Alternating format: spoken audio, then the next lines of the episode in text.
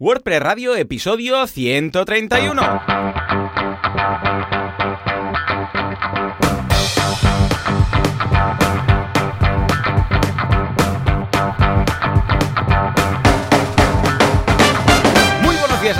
Bienvenidos un día más, una jornada más, un miércoles más, porque esto es miércoles, no es un martes, es un miércoles, y si alguien piensa que estamos grabando martes está equivocado, a WordPress Radio, el programa, el podcast, en el que hablamos de este fantástico CMS llamado WordPress y de cómo nos ganamos la vida gracias a él. Muchas gracias, señor eh, Matt. Eh, nos, ha facilitado usted la creación de contenidos, claro que sí.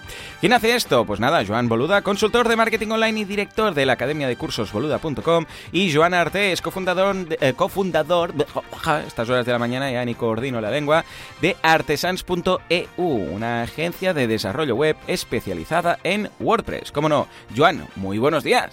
Muy buenos días. ¿Qué tal? ¿Cómo estamos? ¿Todo bien por ahí? ¿Por el otro lado del cable? Todo muy bien, al menos aquí funciona internet. Aquí no, no sé qué pasa, que tengo medio internet, si a alguien le pasa, bueno, esto en realidad creo que pasó ayer por la mañana, el martes por la mañana, pero hoy mm, pues quizás también a alguien le pasa que no sé por qué la mitad de internet no me carga. Es algo raro de Movistar, estoy seguro que es de Movistar, porque aquí ah, antes he hablado con Alex y con Pepe le funcionaba. Y ahora con Joan, pues a ti también dices que te funciona la fibra, ¿no? Y Sí. te carga todo. Sí, sí. Pues a mí no me va. Y cuando paso al 3G, pues ahí sí carga todo. Con lo que a saber tú, por favor, si, en- si a estas alturas aún no me funciona, el miércoles por la tarde cuando publicamos esto no funciona, es que ya empiezo a estar un poco desesperado. Si alguien le ha pasado o sabe de la solución, por favor, que nos lo diga. En fin, eh, Joan, ¿qué tal? ¿Cómo ha ido esta semana? ¿Bien? ¿Todo Pues loco? ¿Algún lanzamiento? ¿Cómo? ¿Algo? Sí, algo, algo tenemos. Pues a ver, a ver, eh, cuenta. Voy a comentar otra vez un proyecto del departamento de Drupal Ah, muy bien.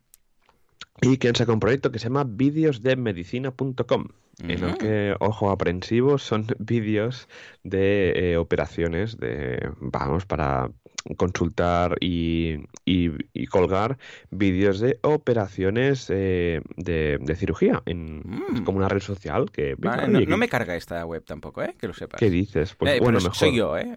Ah, vale, bueno, vale, son ellos. Lo que se suele decir, no, no, son ellos. Mm. Exacto. Bueno, pues, pues nada, es, es una es como una red social en que Sí. te das de alta y puedes subir vídeos eh, de, Ah, cualquier, bien. eh, de cualquier operación, ¿qué tal? Entonces eh, está bastante bien, más que nada, pues mira, quieren crear como una, una red social, pues para hacer un poco de, más que nada mostrar, pues cómo son las operaciones y también, ¿no? Pues para forma, incluso para formación Ah. de, de- de posibles, bueno, de, de médicos, ¿no? Que Muy quieran bien. revisar pues, cualquier operación, sí, sí. Escucha, ah, ¿en qué momento os planteáis en Omichis hacer el cambio a otro CMS, como por ejemplo Drupal, ¿no? Porque a veces vas comentando, bueno, esto va a ser en Drupal, tal y cual, no sé qué. Eh, ¿Qué es lo que os hace en este... O yo entiendo que puede ser un tema distinto cada vez, ¿no? Pero, por ejemplo, en esta ocasión, ¿por qué habéis dicho, venga, Drupal, en lugar de decir WordPress? Porque podría ser factible, ¿no? En este caso, hacerlo en. WordPress. En muchos casos es porque lle- llega, un- llega un lead y a lo mejor pues eh, el cliente ya directamente quiere Ya que sea exacto, no, que quiero un Drupal, qué tal, porque la web antigua o porque me han dicho lo que sea, ¿no? Esta es una de las opciones eh, que el cliente cuando digo Drupal, digo WordPress, digo Magento, etcétera, porque también puede venir un cliente y digo, no, quiero una tienda y la quiero en WooCommerce, ya, pero quiero sincronización con dos RPs, eh, sincronización con tres almacenes, multimoneda, multital, no sé qué. Y entonces dices, no, no, esto WooCommerce no, esto tiene que ser un Magento por estas razones, no, no, esto tiene que ser un Correcto, WooCommerce. Pues que vaya muy bien y con el proyecto, pero. Sí, Exacto, sí. sí. Pero sí que a- al final lo que intentamos siempre es asesorar a, a los eh, clientes con cuál es la mejor herramienta. ¿Vale? No hay batallas de, no, este proyecto tiene que ser un WordPress. No, no, o sea, simplemente ana- analizamos técnicamente cómo, cómo tiene que ser un proyecto, ¿vale? Y a partir este de que elegís. Exacto, totalmente, ¿vale? Web corporativa, pues sin duda, un WordPress. Web corporativa más intranet. Entonces, a partir de aquí sí que nos empezamos a plantear, pues si ya es una, una web pues que tiene que ser en Drupal, tiene que ser en WordPress o incluso tenga que, que ser desarrollada en Symfony, en Symfony, este framework de PHP para hacer cosas a medida. Claro. ¿Hay algo que os lleve hacia el campo de Drupal en especial? Porque así como si es un e-commerce, entiendo que dices, bueno, hay la línea PrestaShop, hay la línea Magento en función de lo que quiere y tal, pero ¿hay algo que os lleve a pensar en, "Mm, esto pinta bien para para un Drupal? Algo que tenga Drupal que brille y que digas, ostras, si piden esto, quizás por ahí. Mm. Eh, normalmente es cuando ya se empieza a complicar a nivel pues, de intranet o a nivel de interacción con usuarios. Vale. Recordemos que el, que el workflow que WordPress tiene para el tema de usuarios está Mm, pensado sobre todo pues para workflows de escritura, ¿no? Pues un periódico digital, etcétera. Ahora, cuando queremos que hayan eh, áreas de usuario con interacciones complejas con el contenido, eh, mensajería entre usuarios, que ya mm, evoluciona esto en intranet, pues sí es cuando el punto que lo pasamos a, Drupal. Entonces el equipo, que son eh, seis personas en el equipo de Drupal, pues se encargan de, las diferentes, bueno, de los desarrollos especializados en Drupal. Muy bien, escucha, pinta, pinta bien, es interesante, ¿eh? Sí, en muchas ocasiones sabemos que WordPress no es la herramienta perfecta, sino que es una navaja suiza que puede hacer muchas cosas, pero escucha, que no sirve para todo y es normal. Y si tenéis aquí en vuestro departamento de Joomla o de Drupal o de quien sea, o de hacerlo a medida, alguien especializado en eso, pues tampoco es plan de forzarlo. Muy bien, muy bien, muy interesante. Cuando cargue la web, pues mira, la, la, miraré a ver qué tal. Exacto. En fin, yo por mi parte muy bien también, eh, un cursazo esta semana de analista en datos, eh, para si quieres dedicarte a ser consultor de analítica de datos o analista en datos. Eh, un curso en el cual explicamos cómo hacerlo, qué tipos de datos hay. Bueno, está, está muy bien, echarle un vistazo. Es un pedazo de curso de Miguel Antúnez que se ha marcado, que creo que va a servir no solamente para dedicarse a ser analista de datos, sino también para ofrecer este servicio dentro de tus servicios como consultor. O sea que échale un vistazo. Por otra parte, en Código Genesis, el snippet destacado que me ha pasado Nawai, el tío Guay, es descubre con este tutorial cómo dejar de mostrar un widget sin plugins para usuarios que están logueados. O sea que, bien, está muy bien el tema de la ah, condicionalidad, en este caso, en función de quién está logueado, quién no está logueado, voy a mostrarle, no voy a mostrarle. Y luego en kudaku.com, atención porque esta semana son cuatro cuatro sesiones, locurón. Masterclass de Facebook Ads eh, el martes, emprendimiento y YouTube con Rubén Go el miércoles, eh, sesión de preguntas y respuestas eh, el jueves y inteligencia, conmigo mismo, ya no me he dicho a mí mismo, pero es conmigo, y inteligencia financiera con David Vázquez el jueves. O sea que, escucha, martes, miércoles, jueves, dos sesiones, o sea, mm, locurón. Eh, ¿Que queréis aprender cualquiera de estas cosas? Kudaku.com. Ya está. ¿Has visto? Pim, pam, pim, pam, Como siempre, sí, sí, tal cual. Pues nosotros tuvimos este pasado fin de semana el meetup de Contributor Day. Tuvimos el sábado, eh, todo, todo el sábado metidos ahí en el Movistar Center, donde tuvimos Contributor Day por la mañana. Eh, y bueno, aprovechando más que contributor, lo que hicimos fue traducir al catalán y al castellano WordPress, porque era el WordPress Translation Day, que luego comentaremos en la sección de actualidad. Pero estuvimos ahí, éramos 20, 25 personas ahí metidos, hicimos un buen sprint con el tema de las traducciones, tanto del catalán, tanto del, del castellano, y luego por la tarde hicimos una sesión de preguntas y respuestas, así es como una happiness bar. Muy bien, lo veo genial. De hecho, hoy vamos a hablar profundamente de temas de traducción de WordPress porque coincide con que es una petición que han hecho, ahora lo veremos, desde feedback. Además, hubo este día especial de Translation Day on the Rocks y además que, escucha, ah, tenemos todo traducido al 100%. Hoy he estado buscando para, poner alguna captura, algún ejemplo, pero es que estaba todo traducido, ya, ya no quedaba nada para traducir. O sea que muy bien, vamos a verlo en profundidad. Pero antes, como siempre, vamos a hablar del fantástico mundo del hosting.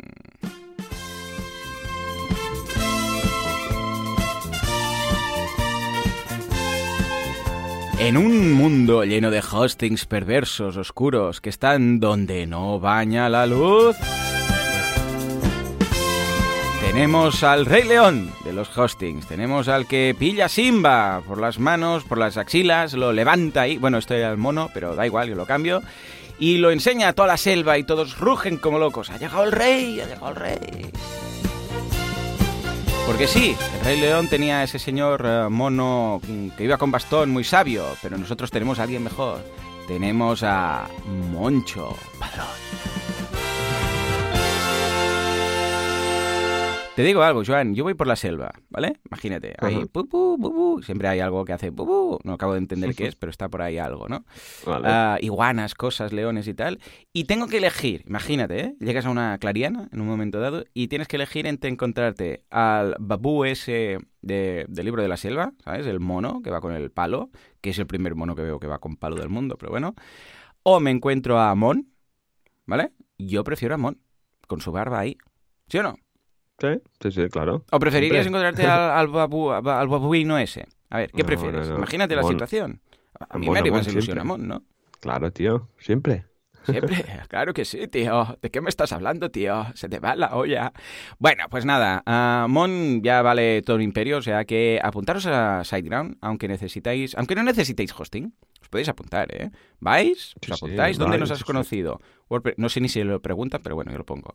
Ah, WordPress Radio, ahí. ¿Por qué, ¿Por qué te has apuntado a SiteGround? Por Mon. Está Mon ahí, muy majo, con su barba. Exacto. Y está. así que le sueban el sueldo, ¿no? Yo creo que si, si hacemos presión, igual lo conseguimos. ¿Cómo lo ves? Sí, yo lo veo bien. Lo veo Venga, bien, va. Desde aquí el señor Ground, que le suba el sueldo a Mon, mm, no sé, mm, que lo doble. Ya está, con esto ya está. Si lo conseguimos, está feliz. en fin, venga, ¿qué vas a destacar del fantástico mundo de SiteGround en esta ocasión? Pues voy a, a- hablaremos de los servidores eh, dedicados. ¿no? La semana pasada hablamos del, del alojamiento cloud y hoy vamos a hablar de los servidores premium dedicados. Son estos pedazos servidores que empiezan a 219 euros al mes, que vamos, que son unas máquinas. Tienen tres, eh, tre- tres tipos de servidores, el entry, el power y el super power. Entonces, bueno, desde 219 euros al mes a 299 hasta 599. Y esto es para, vamos, con hardware de primer nivel, gestión completa, soporte, este fantástico soporte de 24 barra 7 y como siempre adaptados a WordPress, Joomla, Magento, Drupal, etcétera. Estos son eh, un tipo de servidor que es muy potente porque empieza con un servidor con 16 GB de RAM, 480 GB de, de disco duro SSD, luego ya el del medio son 32 GB de RAM y casi un tera de SSD y el, el, el Super Power Server, que son estos 559 euros al mes, son, eh, ojo tú, 64 GB de RAM y dos discos Madre. de SSD de 960 GB en RAID 1. O sea, madre mía, esto es para, para meter ahí un super proyecto que necesite un servidor tipo Ferrari. Sí, sí, madre mía. Ey, ¿te imaginas estar ahí? Yo me imagino la web ahí metida dentro de, de este pedazo de servidor y ahí mirando como, como si fuera eh, Matrix, ¿sabes? La pantalla esa blanca y ahí, eo, eo, y hace eco. Eo, eo. Me hago yo el web. Ah, Juanca, ponme un poco de eco. ¿Sí? Ahí me pones eh, eco. Va. Eo. ¿Ves? Ya está, ya he puesto el, el- eco. Pues ahí estará de bien y de tranquila con su sofá, la página web, sin sufrir ahí de vecinos, de servidores compartidos y estas historias. O sea que echadle un vistazo que está estupendo. Y antes que se me vaya más la olla, si te parece, nos vamos a hablar del fantástico mundo de WordPress y de su actualidad. Vamos para allá. Venga, Venga, Juanca, vamos métele- allá. métele algo.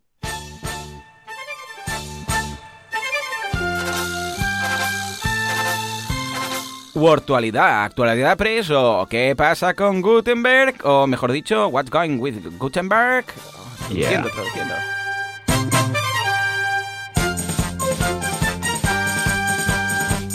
¿Me dice algo, Juanca? ¿Qué dices? ¿Qué qué? ¿Cómo? Que estuviste, ¿eh? En la Translation Day. ¿Tú fuiste? Ey, dice Juanca que fue. ¿En serio? Sí. ¿Cómo? Ah, ¿Por qué, por qué no, por qué Ah. no lo dijiste? Te hubi- Hubiéramos dicho algo. Ay, estuvo, qué tonto, que le daba cosa. Dice que, que estabais muy ocupados todos. Pues, eh, Pero pues si es para esto... teníamos- Solo, Entonces va, solo- teníamos dos, dos Juancas ahí. Porque Sí, ¿no? Juanca, Juanca Ah, claro, Juanca Juanca. Díaz, ¿no? Y Juanca, el, el técnico de sonido. Que algunos, ojo, algunos se piensan que Juanca, Juanca Díaz, ¿eh?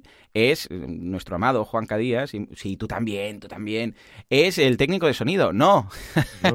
Juanca, hace, Juanca Díaz, de J. de Velopia, hace, hace webs y, y- y diseña y todas estas cosas. Bueno, su hermano diseña más que él, pero bueno, hace webs. Y Sí. Juanca, el, el DJ, por decir- pero sí que tiene un poco de pinta de DJ, Juanca, ahora que lo dices, ¿no? Sí, un poco, sí, con esas Yo- pintas y tal. Sí, sí, sí, yo lo veo, ¿eh? De DJ. Desde aquí le veo. vamos a preguntar, Juanca, por favor, eh, ¿nos puedes confirmar si eres DJ también? ¿Por la noche? Juanca Díaz, que por la J es DJ de Velopia. Yo lo veo, yo lo veo. En fin, pues nada, el caso es que dice que sí, que vino, pero que solo por la mañana, que por la tarde no, por eso no hizo preguntas. Bueno, vale, vale. ¿Que pinchabas algo por la tarde? Sí, vale, vale. Bueno, Un sábado por la tarde, ¿no? Claro, claro. Saturday En fin. Night. Pues va, venga, Joan, comentemos. Eh, para empezar, el WordPress Translation Day, ¿verdad? Fue un exitazo, vamos, 77 eh, eventos en 35 ciudad- eh, países, ¿verdad? Imagínate, sí, sí, una pasada, o sea, el cuarto, cuarto año consecutivo o cuarta edición del WordPress Translation Day.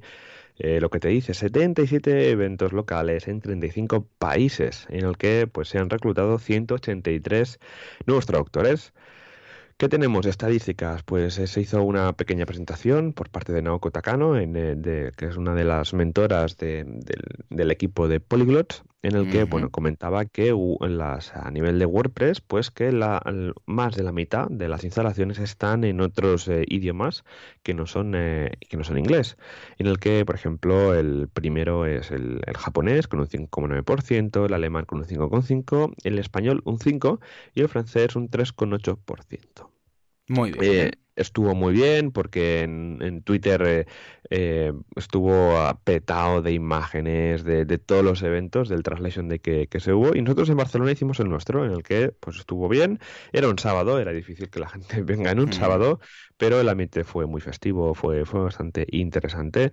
Lo bueno de esto es que se han reclutado nuevos traductores también pues se han añadido 12 nuevos GTS que son los editores de traducciones globales y también 14 PTS, que son editores de las, de, las, de las traducciones de los proyectos, porque estos ayudan a que WordPress, claro, tú si quieres traducir WordPress es muy fácil, vas a translate.wordpress.org, ahí puedes empezar a traducir lo que quieras, pero claro, esa traducción que yo envío va a ser la definitiva, no. Hay un GTE que lo que va a hacer es validar y revisar esa cadena para ver eh, si realmente pues está bien o no está gracias a estos GTs, pues el workflow de traducción pues va súper bien para que, pues mira, pues se traduzcan los plugins, los temas y el core de WordPress, que como comentamos antes en antena, el de español está siempre a 100%, Joan. Sí, y el de catalán también está a tope. Eh, ojo, eh, estamos hablando del core. Luego, evidentemente, pues claro, hay mil plugins y hay mil themes. Bueno, mil, ojalá fueran solo mil, ¿no? Pero hay miles de plugins y miles de themes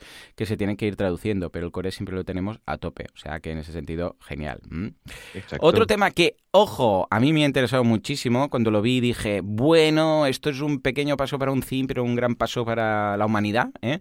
Es que Storefront 2.5.0 ha introducido una Custom Block-Based Homepage. Oh my God. A ver, ¿de qué va esto? Bueno, la traducción básicamente quiere decir que han introducido ah, que ahora la home de... A ver, para recordar y la gente que se ubique. Storefront es un theme gratuito que está en el repositorio de WordPress, que es de la gente de WooCommerce. Y es un plugin, ah, digo, es un plugin, es un theme que me encanta. O sea, es ligero, es liviano, está bien programado, está bien comentado, está muy bien programado en general. O sea, yo lo recomiendo muchísimo. O sea, eh, para mí, cuando voy a montar un WooCommerce o me voy con Genesis, porque bueno, es muy práctico programar con Genesis. O si alguien dice, yo es que yo quiero una tienda normalita, sin complicaciones, no sé código y tal, Storefront. Creedme, que está muy bien que realmente está muy bien. Además, como lo hace la gente de WooCommerce, bueno, aparte de ser gratuito, como lo hace la gente de WooCommerce, eh, pues se asegura la compatibilidad con la gran mayoría de extensiones, todas las suyas, las oficiales y las de terceras partes prácticamente todas. O sea, no he visto nunca ningún problema con Storefront y una extensión de WooCommerce. Bueno, pues ¿qué ha hecho? Ha hecho que ahora la Home, que hasta ahora pues tenía cierta flexibilidad, pero tampoco era para tirar cohetes, sino que, que tenías que usar alguna extensión para hacerla un poco más flexible, pues ahora ha introducido una página que está basada en la tecnología de bloques de Gutenberg. O sea, ojo, eh, lo que estoy diciendo, que tú cuando creas la home, eh, que tienes que decirle que en este caso pues la plantilla de la página es la de home y luego en ajustes de WordPress tienes que decirle que esa es la página de inicio, ¿vale? Lo típico que ya conocemos.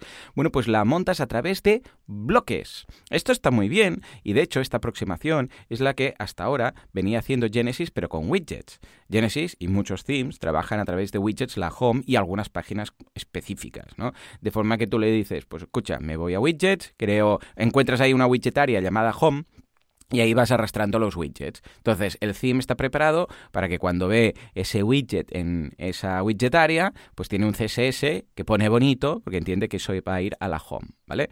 Y esto se hacía así hasta ahora. A ver, era un poco pillado, porque claro, crear un widgetaria que sea home y ahí meter los widgets de la home, hombre, a ver, si funciona, está bien, no tiene locking, es una respuesta buena, pero los widgets no estaban pensados precisamente para, para eso. Ojo, que funciona y es una, es una forma de hacerlo muy práctica, porque si cambias de theme no pierdes las cosas, etcétera, ¿no?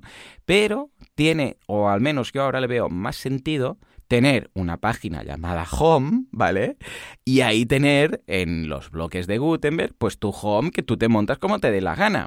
Pero claro, esto no quiere decir que tú montes una home, porque esto lo podrías haber hecho sin necesidad que Storefront hiciera nada. Tú le dices, hey, esta página va a ser la home y yo aquí monto los bloques que me da la gana, ¿vale? Pero, ¿qué es lo que han hecho? Han colocado ya el CSS y los bloques necesarios para introducirlos bien en la home. De forma que de, podríamos decirlo, forma intuitiva, pues cuando quieres modificar la home, en lugar de irte a un widget, ¿vale? A una widgetaria y tocar widgets, te vas a la página que pone home. Con lo que en ese sentido yo creo que esto abre la puerta ya finalmente a abandonar los widgets para usar como mix para hacer una home y trabajar propiamente con Gutenberg. ¿Cómo lo ves, Joan? Yo lo veo genial porque así poco a poco pues nos vamos eh, moviendo más hacia Gutenberg, más hacia lo que comentas que los widgets eh, se están, eh, em, están llevando también a, a, Gutenberg. Y yo lo he visto y digo, ostras, que incluso voy a usar Storefront para, para mi blog porque hace tiempo quiero darle un, un, cambio de aires al, blog.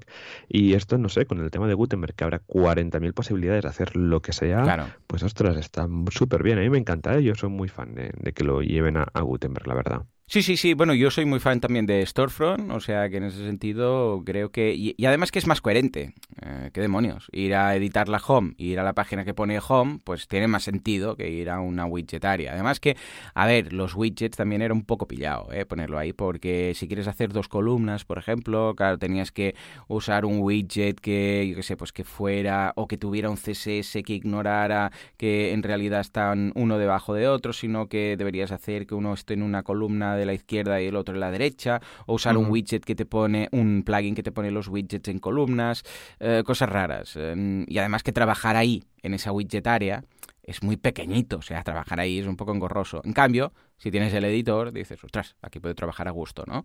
Con lo que aquí sí, que veo un gran acierto y felicidades al, equipo de Storefront y espero y deseo que Genesis también haga este movimiento y poco a poco vaya trasladando estas homes, que sabemos que trabaja mucho con widgets, poco a poco lo vaya pasando a bloques.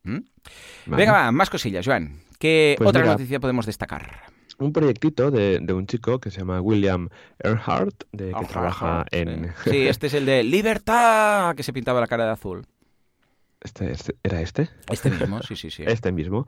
Pues eh, ha sacado un proyectito que se llama WordPress Track Search, eh, que mm. es, una, es una interfaz en React y detrás tiene un Elasticsearch que va parseando todos los tickets del track de WordPress, esa fantástica herramienta tan visual de los años 90 para gestionar los tickets e incidencias del core de WordPress. Pues eh, el otro día, pues hace un tiempo estaba pues aburrido, no sabía qué hacer y empezó a pues programar esta interfaz. Sí, correcto empezó a programar una interfaz pues para eh, gestionar mejor los tickets, para pues eh, buscarlos mucho mejor con buscadores, con filtros, etcétera, ¿no? Entonces eh, lo que hace básicamente es que cada minuto va parseando el, todo el track. El, no, no, no, el track de, de TRACK, sino track, que es el, el, TRAC, que es este sistema de, de, tickets de WordPress tan, tan, tan antiguo, y los va parseando y se los va guardando para luego tenerlos indexados y que la gente lo pueda lo pueda buscar. Esto abre un poco la puerta pues a que la gente pues eh, pueda lo mejor el tema de, los tickets, porque a veces es un poco enfarragoso, la verdad. Y va bastante rápido, o sea, está bastante bien, la verdad, y puedes eh, básicamente pues eh, buscar, puedes eh, buscar por categorías. Lo que sí que no puedes es, interactuar, O sea, esto simplemente es como una, una especie de biblioteca de todos los tickets y, ah, es que quiero buscar todos los tickets que estén relacionados con Gutenberg, ¿no? Pues los buscas por ahí, ¿no? O todos los tickets que estén relacionados con la REST API, pues por aquí lo podrías, lo podrías ver. Está bastante bien, la verdad, o sea, es una, es una pasada. Tiene ahora mismo eh, 46.944 tickets. O sea, imagínate la cantidad de tickets que hay, que hay por aquí. Es una pasada. No, no, perdón, sí, hay más, ¿eh? o sea, que hay que sumar. Los, los closet hay 40.000 ah, de, closet, o sea que ya puedes ver aquí lo que, lo que se puede buscar. Y nada, está bien darle un vistazo, como siempre, muchas gracias a estas iniciativas de, de ayudar a la comunidad con estas herramientas. Pues sí, pues sí, madre mía, está súper bien y además este es de las páginas que me cargan, o sea que la, ¿Ah, sí? puedo mirar. Está Bien, muy bien. bien, es muy práctico y a ver si... Ostras, ¿qué tendremos que hacer con el track? Ay, Joan, Joan, es de esas Sí. cosas que cargamos de la mochila que Sí. dices... No, a ver, esto al final lo que tienen que hacer es, eh, bueno, pasarse a GitHub, ¿no? Que es Claro. como todos los proyectos de open source eh, Mm. trabajan.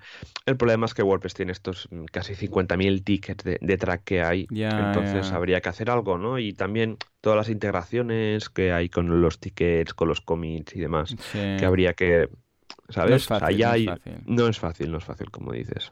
Pero Claro, bueno, aquí realmente es que se debería migrar, pero migrar esto, madre mía. Madre mía, claro, es que no es migrar de copiar-pegar, es migrar de esto track lo hace así y esto GitHub lo hace así. Entonces, un script ahí para cada cosa, pf, muy loco.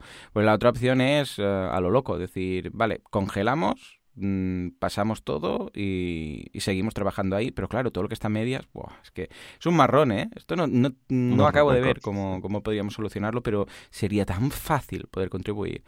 En fin, bueno, va, hablando de facilidades, hablemos de Advanced Custom Fields. Advanced Custom Fields, ACF para los amigos, es este fantástico plugin que te permite crear custom fields, ¿eh? de ahí el nombre. Si se llamara. Advanced, eh, yo qué sé, pues Vegan Recipes, pues harías recetas veganas, pero como se llama Exacto. Custom Fields, es lo que tiene. Pues nada, el 5.8.0 introduce AC eh, o ACF o ACF Blocks, que es un framework PHP para crear bloques de Gutenberg, que está muy bien. Hay algunas personas que también utilizan, bueno, hay 3, 4 para creación de bloques de Gutenberg, que están ahí, que parece que van a ser los grandes jugadores, pero ACF lo bueno es que, claro, ya tiene una base de usuarios muy potente y es realmente muy práctico. Recordemos que esto es un framework PHP, ¿eh? no es que sea de clic clic, sino que tienes que saber un poco de PHP para hacerlo, pero lo he estado trasteando y la verdad es que es súper fácil, súper útil, ¿no? Joan, ¿cómo lo ves? Y vosotros, una vez más, ¿cuál usabais eh, en el caso de crear bloques desde cero? O sea, ¿lo hacíais vosotros, o sea, desde cero cero o usáis algún framework o plugin? Nosotros lo que hemos hecho, hemos probado de todo casi. Hemos hecho nuestros bloques con React, hemos hecho con eh, JavaScript puro y duro, hemos probado de todo. Y últimamente estamos usando, bueno, también hemos probado el ACF para eh, hacer los bloques también. Y seguramente nos vamos a quedar con esta fórmula, porque Mm. eh, al final te ahorra bastante tiempo en lo que es Sí. la creación y ya sabemos que la consultoría hay que, hay que ser ágiles, ¿no? en este aspecto. Y nos está gustando bastante la creación del ACF porque ya tenemos bastante experiencia usando ACF y que siempre en todos nuestros proyectos lo, lo hay, ¿no? Y, Mm. Claro. y es que está súper bien, ya te digo, sobre todo bien para todos aquellos que no sepan de JavaScript tanto o de React, por ejemplo, porque claro, a mí ya me gustaría hacerlo con, con React y. JavaScript puro y duro. Pero esto ya se escapa pues con, con- con según qué tipo de, de perfil en el equipo. Entonces dijimos, oye, para hacerlo más rápido, más simple, ¿no? Y que y, y de esto pues sí que nos hemos al final seguramente tiraremos para, para ACF. Bueno, y además que si ya utilizáis, bueno, ACF lo utilizan prácticamente, el 90% de, de estudios y de desarrolladores WordPress a la que piden algo un poco personalizado, pum, acabas colocando ACF. Y entonces, claro, si ya lo tienes y ya lo estás usando para crear otras cosas, pues dices, escucha, pues aprovechemos y creemos también los bloques con esto, ¿no? ¿Por qué?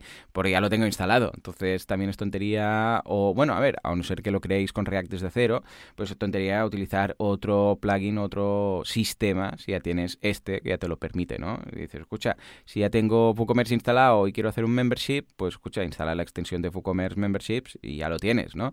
Ah, a no ser que realmente necesites otra cosa. O sea que bien, en ese sentido.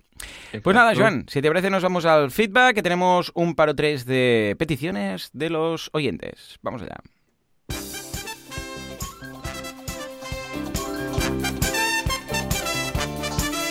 Feed Press, Press Feed, Finder Howard.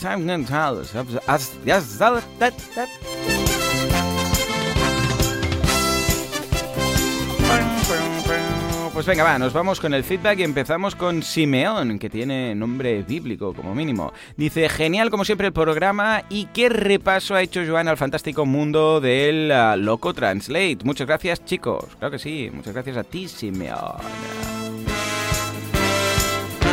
Venga, va, Joan, ¿cuál es el siguiente? Y en este caso nos lo manda Isaac. ¿Qué nos dice? Is- Isaac nos dice, hola Jones, gracias por su programa. ¿Me podrían contestar cuál es el mejor plugin para WordPress para Helpdesk? Que sea gratuito, por favor, gracias y que siga los éxitos. ¡Guau! Pedazo pregunta. A ver, yo en su momento, te cuento mi aproximación y a partir de aquí a ver, Joan, cómo lo ves. Yo en su momento, claro, yo los tickets al principio los contestaba por mail todos y ya está, porque estaba solo. Pero en el momento en el cual empecé a fichar gente, y ahora ya somos cinco contestando tickets, ¿qué ocurrió? Que era una locura, era imposible hacerlo por mail y empecé a mirar todos los sistemas de ticketing dentro de WordPress, o sea, incluidos en, propiamente en WordPress. Pero no me gustó ninguno. Algunos porque, bueno, hay, hay un gran problema en todo esto, un gran hándicap, que es ni más ni menos que la base de datos. O sea, en el momento en el cual tú metes un sistema interno dentro de WordPress, un plugin que te ayude con el ticket, ¿eh? con el ticketing, quiere decir que cada pregunta, cada ticket, cada respuesta, cada respuesta de respuesta, o sea, un hilo de, yo qué sé, 20 mm, intercambios, son 20 líneas de la base de datos. Esto lo multiplicas por todos los usuarios y puede ser que al final, claro, al principio igual dices no, pero al, cabo de los años tengas unas tablas en la base de datos, depende de cómo lo monte el plugin, igual usa custom post types, igual sus propias eh, tablas de datos, un pedazo de base de datos en tu WordPress que luego si quieres, yo qué sé, hacer cualquier cosa, mm, moverlo, incluso puede llegar a afectar el rendimiento, ¿vale? Claro, porque es que pensad que cualquier cosa en un ticket, un, ah, vale, gracias, enviar, eso es una vez más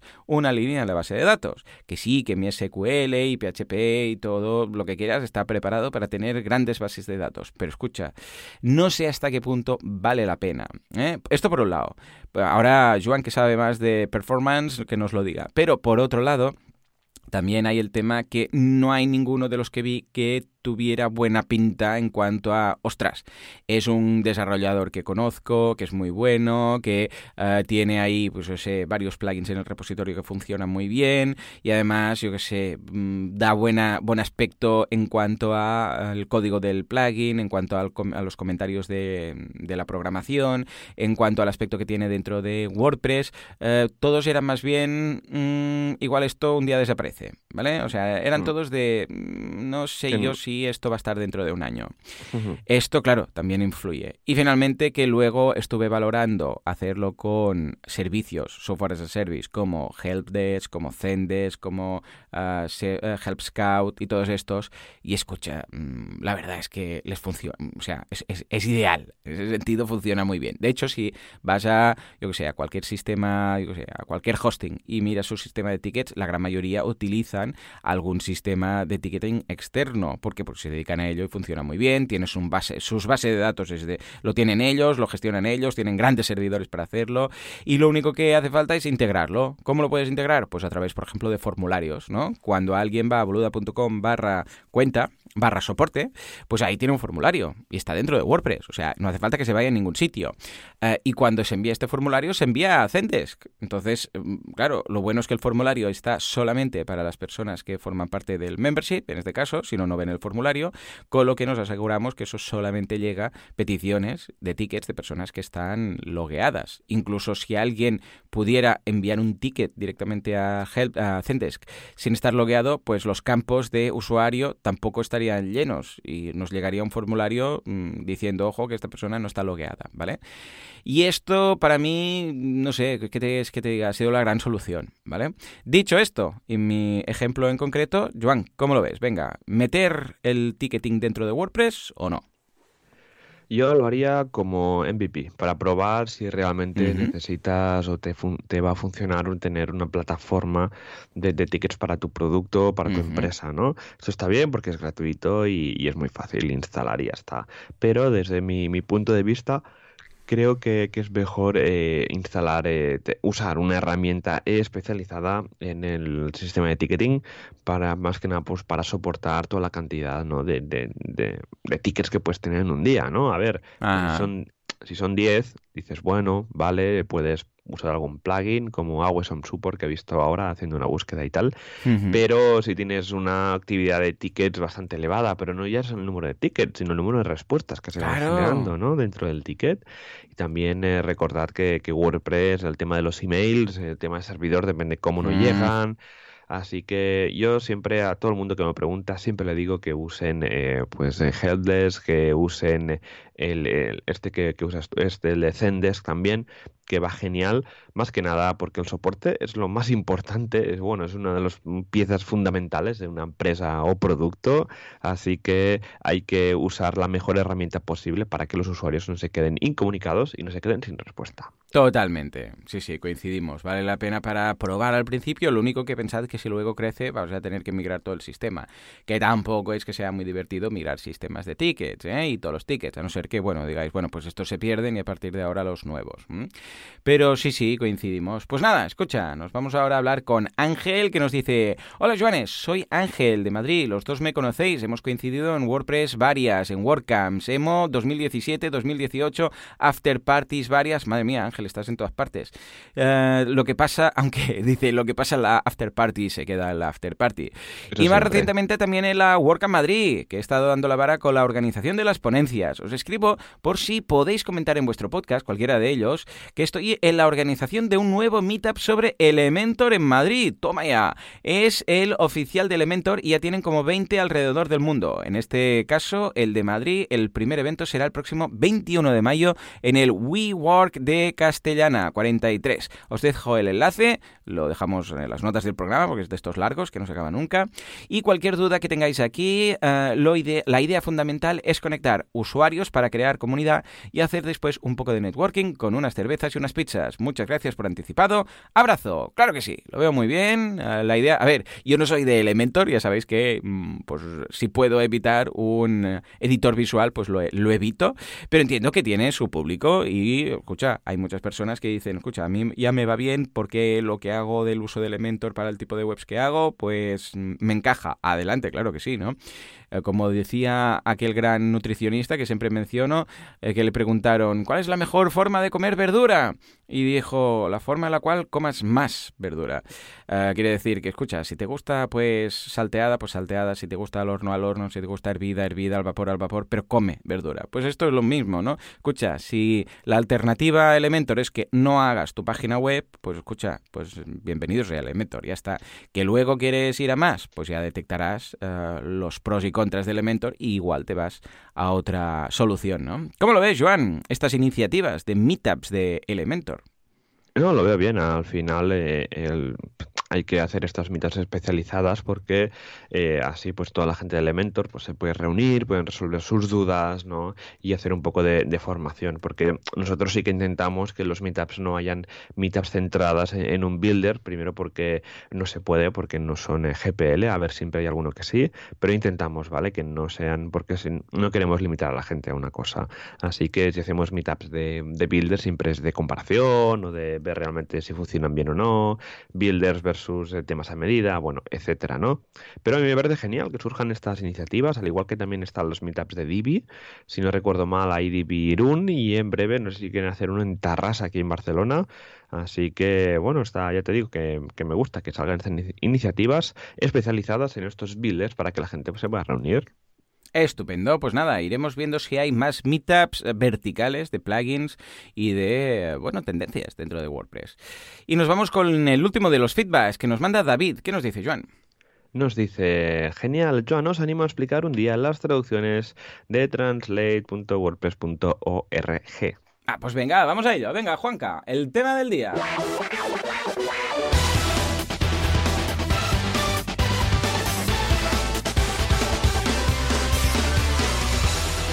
Oh yeah, oh yeah. Vamos a hablar de traducir, antes lo hemos comentado. ¿Cómo podemos traducir WordPress? Joan, pero si hablaste de esto hace dos semanas, pesado. No, el tema es que hablamos de cómo traducir nuestro propio WordPress, es decir, si hay alguna traducción que nosotros queremos que esté adaptada a nuestro cliente. Igual, no sé, pues un plugin que habla de usted y tú lo quieres uh, traducir de una forma que sea más cercana, informal y que hable de tú. O si hay algún tipo de, pues cadena que quieres personalizar. Para eso ya vimos que hay una solución muy práctica que es Loco Translate, que ahora hacíamos mención precisamente, ¿no? En el feedback. Pero, pero hay también la la posibilidad que ya comentamos de pasada en su momento cuando hablábamos de contribuir en WordPress, el día que dijimos, ¿cómo se puede contribuir en WordPress? Tenemos un enlace, vamos a dejar el enlace en las notas del programa de ese episodio. En todo caso, había como unas 10 posibilidades y una era la de traducir plugins y traducir themes y traducir WordPress como tal. A ver, en este caso no estamos hablando de una traducción que te hagas para tu página web, sino que estamos hablando de traducir para todo el mundo. Es decir, que esa cadena que tú traduzcas, porque es falta traducir o la corriges o lo que haga falta, esto va a quedar para todo el mundo. ¿Cómo? ¿Cómo? ¿Qué? Sí, esto quiere decir que cuando alguien luego se baje ese plugin o ese theme o em, se actualice WordPress, vas a ver tú ahí, que hace mucha ilusión también al principio, luego ya te pasa la ilusión, pero bueno, al principio hace mucha, vas a ver tu frase, la que tú pusiste. Bueno, a ver, ¿qué es la traducción? Tampoco es que te puedas flipar ahí con, la, con el texto, ¿no? Pero, ¿cómo lo podemos hacer? ¿Esto, ¿Es esto posible? Sí, y de hecho cada vez es más fácil. Eh, como bien apuntaba Joan hace un rato, tenemos que ir a translate.wordpress.org. Cuando entréis ahí, lo primero que encontraréis, bueno, será una página que dice Translating WordPress. Contribute to the WordPress core themes and plugins by translating them into your language at your cinemas. Bueno, ¿de qué va esto? Básicamente dice que elijas un idioma. O sea, ves ahí, está por orden alfabético y ves todos los idiomas a los cuales tú puedes traducir. Entonces, nos vamos, por ejemplo, a Spanish, ¿no? Tenemos que buscar por Spanish, no por español, porque ya sabemos que esto va como va. Y hay muchos Spanish. Bueno, cada uno que se vaya a su idioma, por el amor de Dios, ¿eh? No, no, no iros todos a Spanish.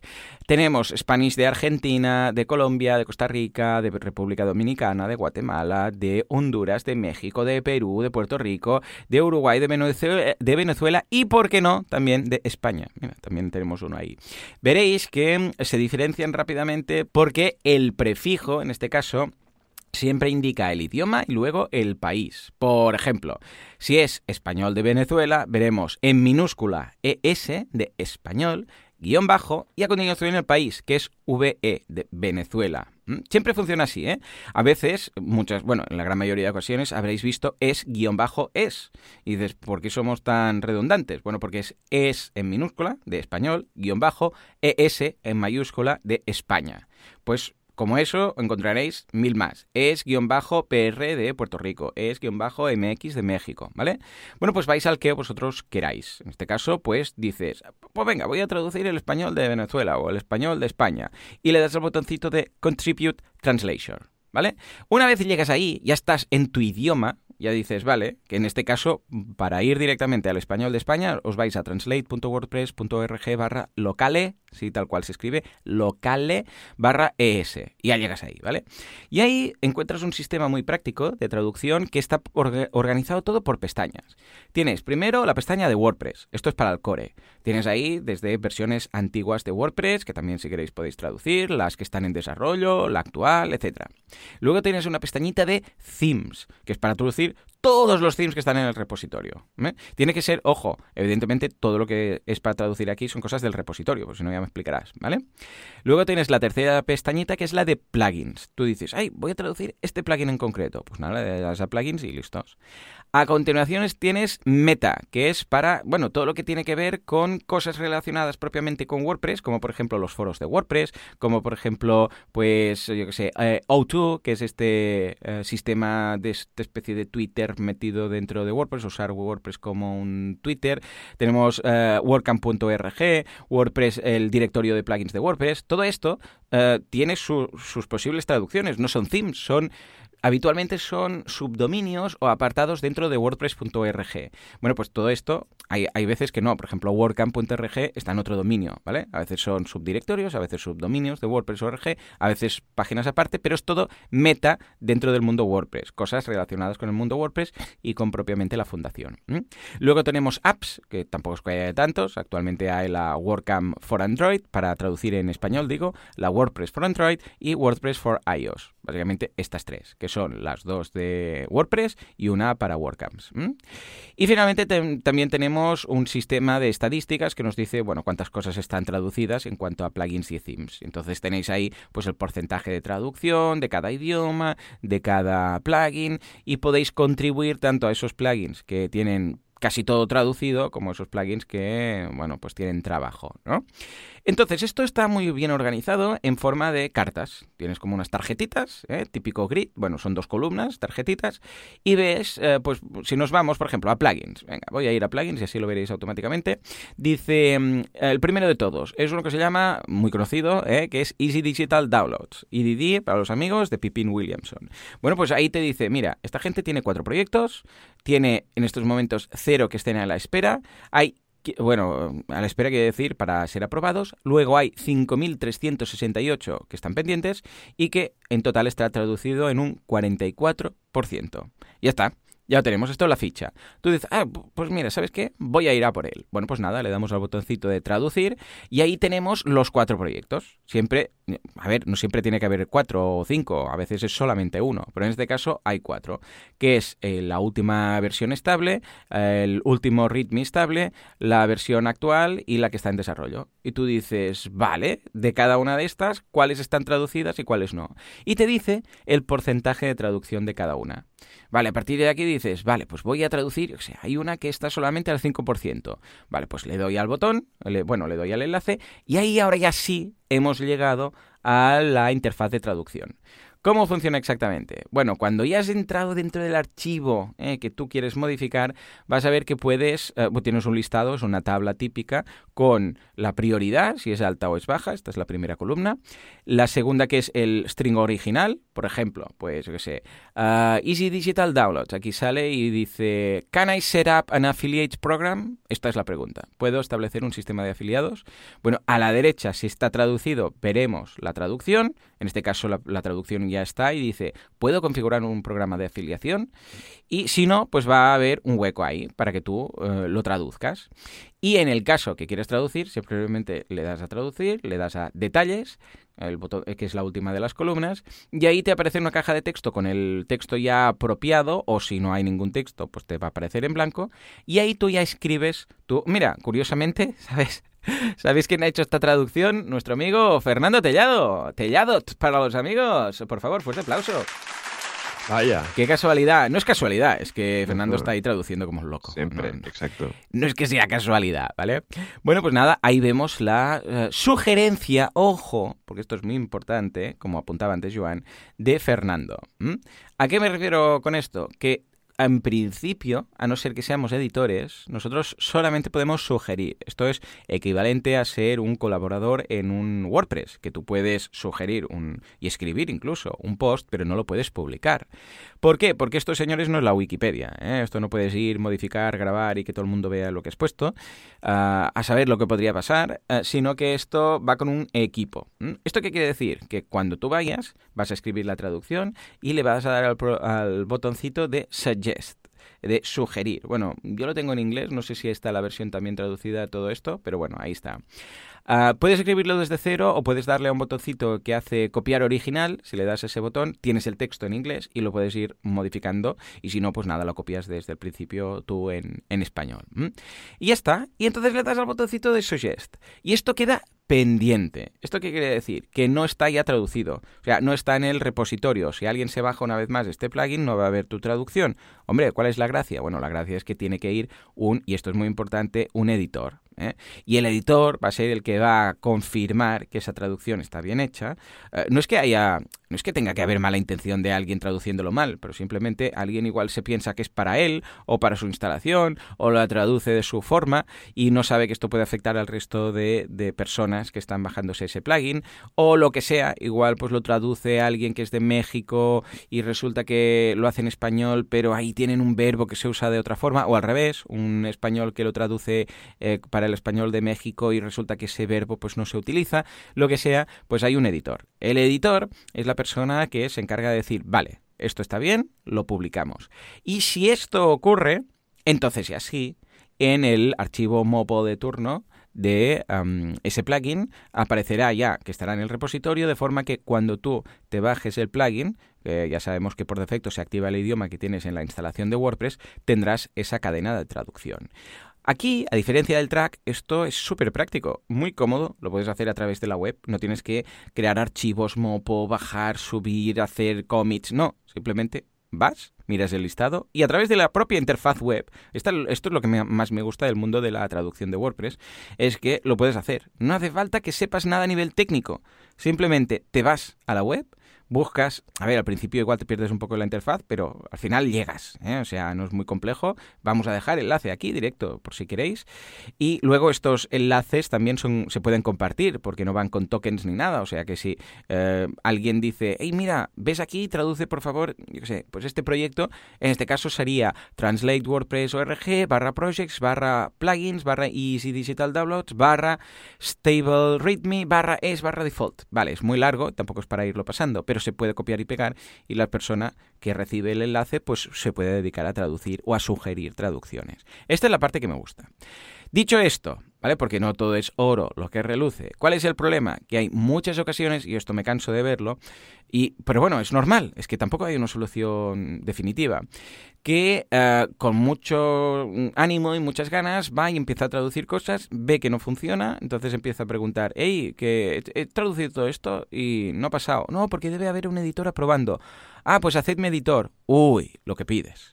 O sea, Mm, es bastante cerrado esto. No es que no quieran porque oh, yo quiero ser el único editor de este idioma, sino mm, básicamente porque, a ver, tampoco puedes felizmente ir aprobando editores si esas personas no sabes si ha llegado alguien y simplemente porque se ha puesto a traducir un, un plugin, pues eh, se merece ser editor. No es que sea un tema de méritos, pero sí de, uh, a ver, confianza en esa persona, quién es, quién es. A ver, depende de quién lo pida, pues evidentemente si es alguien que tú conoces, confías, sabes qué tal, se le puede dar, ¿no? Pero si es alguien que acaba de llegar, igual se puede quejar porque dice, ostras, estoy traduciendo todos estos strings y están por aprobar hace dos meses. Y ahí puede haber un poco de roce, yo lo entiendo pero también debemos verlo desde el otro punto de vista, ¿no? Es decir, ostras, ojo, porque el trabajo de los editores son gente que se lo toma en serio, está ahí y tal, y son voluntarios, con lo que tampoco podemos pedir peras al olmo. Y esto pasa también en el equipo de revisión de themes, el equipo de revisión de temas. Claro, mucha gente pide que se pueda publicar libremente, sin pasar por un editor, y entiendo el por qué lo piden, pero por otro lado también debemos vigilar porque eso podría llevar a malas traducciones, podría llevar a, en el caso de los plugins o de los themes, a malos eh, plugins, themes mal desarrollados que, o que no sean GPL o a saber tú qué, ¿no? Con lo que, por una parte, está muy bien, porque es fácil participar, pero por la otra parte, debemos considerar que seguramente vamos a tener que esperar bastante o pedir muchas veces que nos vayan aprobando las traducciones. Pero de todas formas, si es algo que tenéis prisa y simplemente queréis traducirlo en vuestro WordPress, mirad el programa de hace dos semanas, que ahí tenéis la versión de Loco Translate para traducirlo para un cliente, por ejemplo.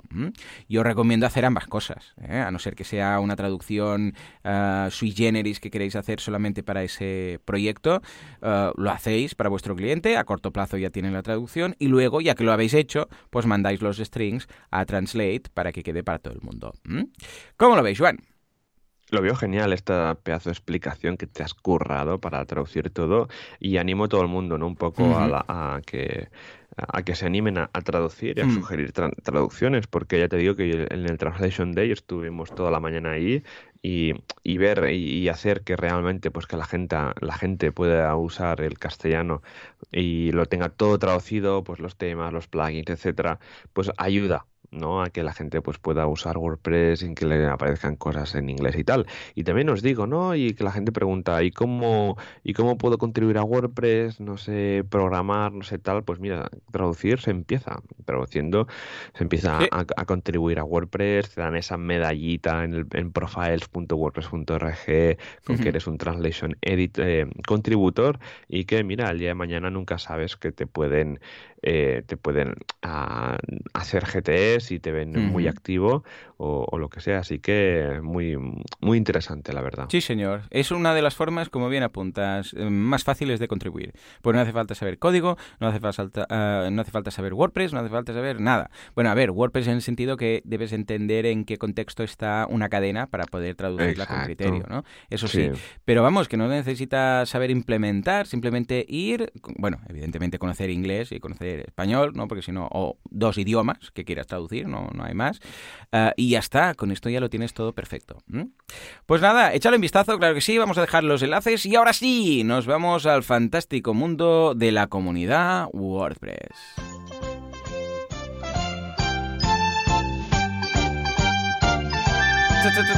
Pues sí, WordPressers unidos jamás serán vencidos, van todos juntos de la mano, cruzando. De hecho, no, no se cogen de la mano, ¿eh? se cogen de lo que sería eh, los codos, ahí, cogidos típico, que haces cadena, y van saltando por un campo lleno de Teletubbies diciendo WordCamps, Meetups, WordDays, Virgin Days, Happy Days y todo esto. Son los locos de WordPress. Venga, va, Joan, cuéntanos, ¿qué tenemos esta semana? Tenemos un montón de, meetups, como siempre. Empezamos hoy miércoles justamente el Divi Run, ese meetup de, de Divi que comentamos antes. Pues mira, justamente hoy por la mañana. O sea que si lo estáis escuchando es que el meetup ya ha sido, pero ya sabéis que está. El meetup era diseño responsive con Divi y mobile first. Luego, jueves 16 de mayo, tenemos WordPress Madrid, WordPress.com versus WordPress.org. En Alcalá de Henares, la internet de tu negocio con WordPress. Martes 21 de mayo, ya saltamos a la siguiente semana en Elementor Madrid, esa mitad que hemos comentado antes. Pues mira, tenemos ya la primera mitad de Elementor, la herramienta total de marketing online para WordPress. Y ya comentamos las del miércoles en Pamplona, cómo aparecer en las primeras posiciones de Google y en el proceso de diseño en el desarrollo de sitios web UX y usabilidad. Esto por lo que hace a los meetups de WordCamps que tenemos eh, la semana que viene o la otra tenemos el WordCamp Irún del 31 al 2 de junio. Eh, creo que Joan tú estarás por ahí, ¿no? Sí, señor, ahí estaré. De hecho, estaré en un par de ocasiones. Eh, estaré el viernes.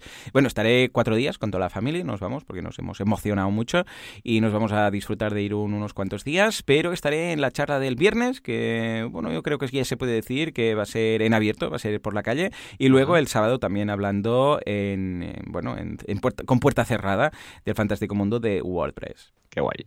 Luego tenemos WordCamp Europe del 20 al 22 de junio. Esta sí que yo estaré por ahí, la única WordCamp que voy a este año casi. Luego WordCamp Cádiz del 7 al 8 de septiembre, WordCamp Pontevedra del 20 al 22 de septiembre, WordCamp Sevilla del 4 al 6 de octubre, WordCamp Valencia del 19 al 19 de, de octubre, WordCamp US del 1 al 3 de noviembre, WordCamp Oviedo 16 y 17 de noviembre y WordCamp Granada 29 y 30 de noviembre. Muy bien, claro que sí, échale un vistazo. Está estupendo. WordCamps, Meetups, eh, también en WP Calendario tenéis todo este resumen por si queréis mirarlo más tranquilamente. Como siempre, ya acabamos. Os damos las gracias por estar ahí al otro lado, por vuestras valoraciones de 5 estrellas en iTunes, por vuestros me gusta y comentarios en iBox. Y nos escuchamos dentro de una semana, dentro de 7 días. Hasta entonces, adiós.